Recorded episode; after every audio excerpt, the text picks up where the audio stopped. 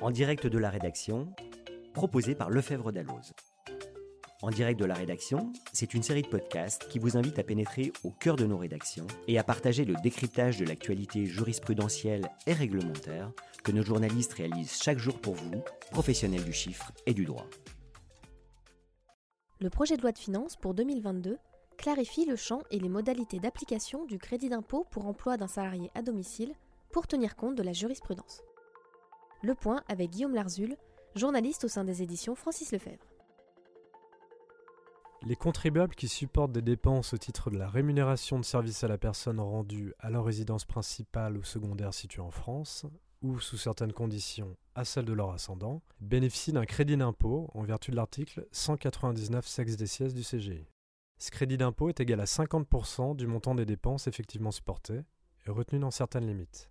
Répondant à différentes décisions de la jurisprudence, l'article 3 du projet de loi de finances pour 2022 prévoit d'une part de clarifier le sort des prestations de services rendues à l'extérieur du domicile, d'autre part de confirmer l'application des plafonds spécifiques à certaines dépenses. Qu'est-ce qui changerait au niveau du champ d'application du crédit d'impôt?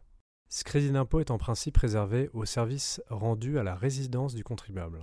Cependant, la doctrine administrative admettait que soient prises en compte les prestations exercées en dehors du domicile, dès lors que ces prestations étaient comprises dans une offre globale de services, incluant un ensemble d'activités effectuées à domicile.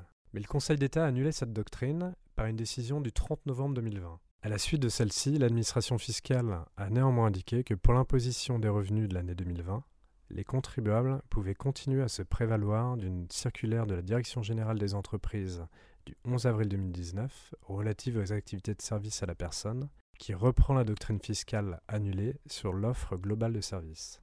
Le projet de loi de finances pour 2022 propose de rétablir la situation antérieure à la décision du Conseil d'État en légalisant l'ancienne doctrine. À cette fin, il prévoit que certains services rendus à l'extérieur du domicile soient considérés comme des services fournis à la résidence du contribuable, lorsqu'ils sont compris dans un ensemble de services incluant des activités effectuées à cette même résidence. Le texte du projet de loi vise expressément certains services définis à l'article D 7231.1 du Code du travail.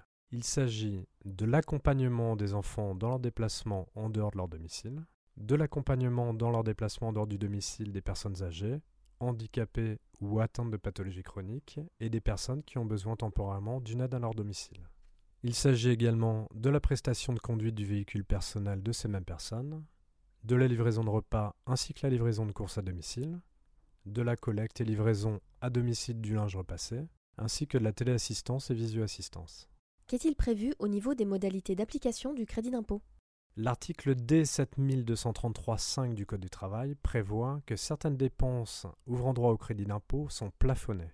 Or, depuis l'imposition des revenus de 2010, le texte de loi de ce crédit d'impôt ne renvoie plus à cet article du Code du travail. Si la doctrine administrative considère que ces sous-plafonds s'appliquent au sein du plafond annuel prévu à l'article 199 sexe des sièges du CGI, plusieurs tribunaux administratifs ont retenu des solutions divergentes sur la question. Le projet de loi de finances pour 2022 confirmerait la doctrine administrative en prévoyant que les dépenses exposées doivent être retenues pour leur montant effectivement supporté dans la limite générale de 12 000 euros qui est le plafond global prévu dans le CGI, et sous réserve des plafonds énoncés par l'article D 7233.5 du Code du travail.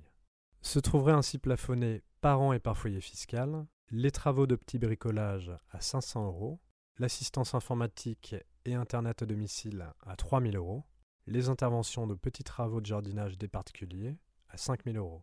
Quand est-ce que ces mesures s'appliqueraient?